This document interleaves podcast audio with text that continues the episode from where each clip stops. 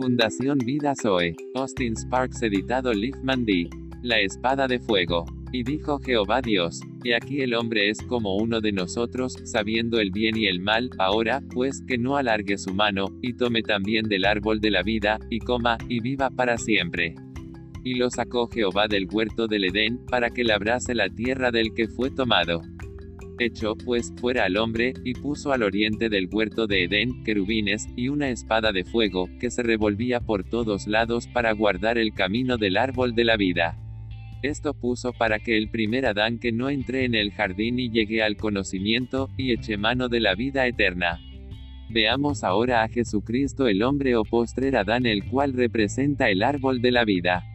El principio aquí tan pronto establecido es entonces claramente que para la carne, o para el hombre en su carne, esté completamente cerrado el camino en el reino de lo que es total y absolutamente de Dios, es totalmente eliminado. Una mirada al contexto mostrará que este acto deliberado de Dios fue una medida de precaución luego de la caída, contra Adán y sus descendientes. Esa protección fue hecha y simboliza la vida divina sagrada por la eternidad. Jesús nos redime al tomar el yelmo de la salvación, y la espada del Espíritu, que es la palabra de Dios.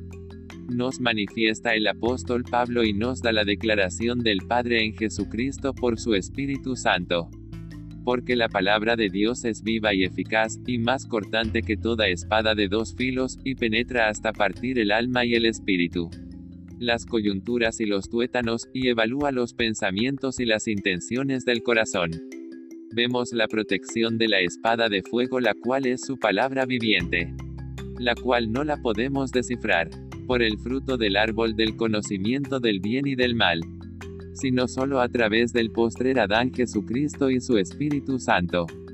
El apóstol Juan nos insta a que, el que tiene oído, oiga lo que el Espíritu dice a las iglesias. Al que venciere, le daré a comer del árbol de la vida, el cual está en medio del paraíso de Dios. En última instancia, apunta a Cristo como la vida, el camino de la vida y la fuente de la vida. Los árboles son siempre símbolos de los hombres y el hombre es siempre el símbolo de la representación tanto en el primer Adán, o el postrer Adán. Declara la majestuosidad de Jesucristo hombre. Al declarar, sus ojos eran como llama de fuego, y tenía un nombre escrito que ninguno conocía sino él mismo.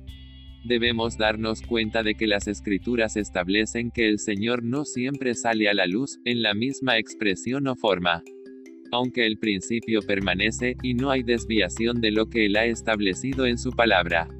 Seguimos. Estaba vestido de una ropa teñida en sangre, y su nombre es, el Verbo de Dios. Y los ejércitos celestiales, vestidos de lino finísimo, blanco y limpio, le seguían en caballos blancos. De su boca sale una espada de fuego. Los dos grandes factores en esta relación con Dios son la sangre y la purificación del espíritu también de la purificación del fuego del Verbo de Dios. Vemos un río limpio de agua de vida, resplandeciente como cristal, que salía del trono de Dios y del Cordero. En medio de la calle de la ciudad, y a uno y otro lado del río, estaba el árbol de la vida, que produce doce frutos, dando cada mes su fruto, y las hojas del árbol eran para la sanidad de las naciones y afirma no habrá más maldición, y el trono de Dios y del Cordero estará en ella, y sus siervos le servirán, y verán su rostro, y su nombre estará en sus frentes. No habrá allí más noche, y no tienen necesidad de luz de lámpara, ni de luz del sol, porque Dios el Señor los iluminará, y reinarán por los siglos de los siglos. Y me dijo, estas palabras son fieles y verdaderas. Y el Señor, el Dios de los espíritus de los profetas, ha enviado su ángel, para mostrar a sus siervos esclavos por amor las cosas que deben suceder pronto. Y aquí, vengo pronto. Gloria al Padre, amén.